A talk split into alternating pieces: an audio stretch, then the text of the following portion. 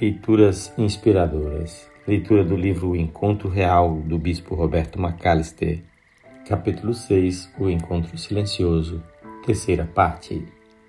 O nosso silêncio.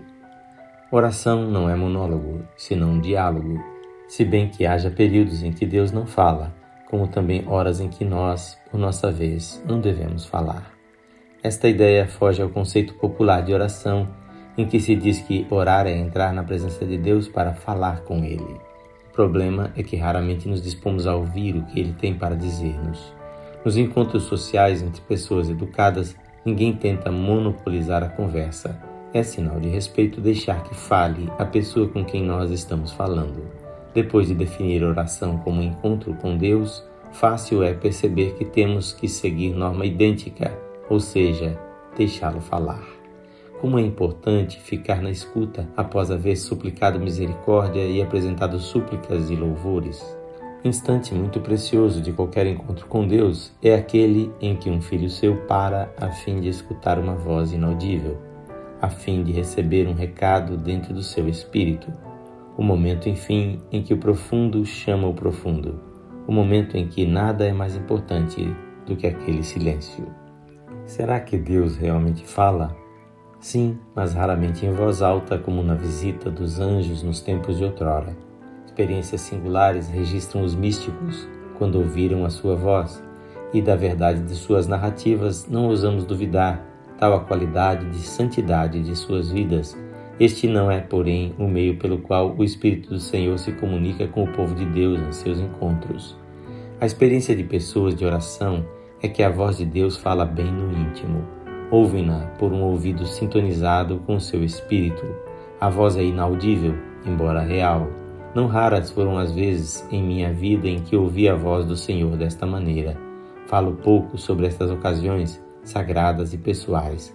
Na grande maioria delas, o recado é para mim e não para o público. Deus está se comunicando com o meu coração e seria violar uma confiança referir-me ao fato a pessoas alheias ao encontro em que o Senhor me falou a mim. Por outro lado, há muitas pessoas que vivem dizendo que Deus lhe fala mas em circunstâncias muito esquisitas e sobre coisas as mais inconsequentes de sua vida, como se a oração fosse um telefone ligado diretamente à mesa celestial. Sou forçado a duvidar de testemunhos como esses.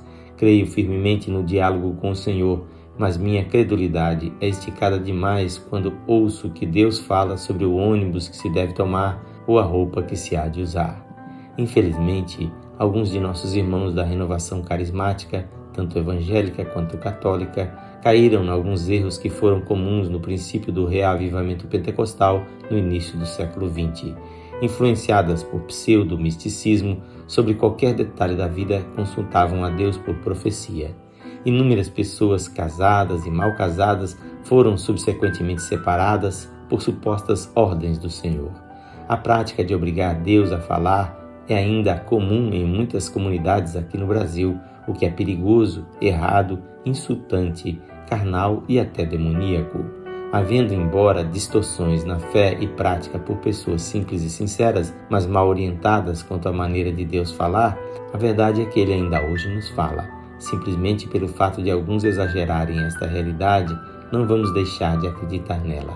Para ouvir a voz de Deus é importante escutar, mas para isso, na hora de nosso encontro real com Ele, um silêncio é necessário.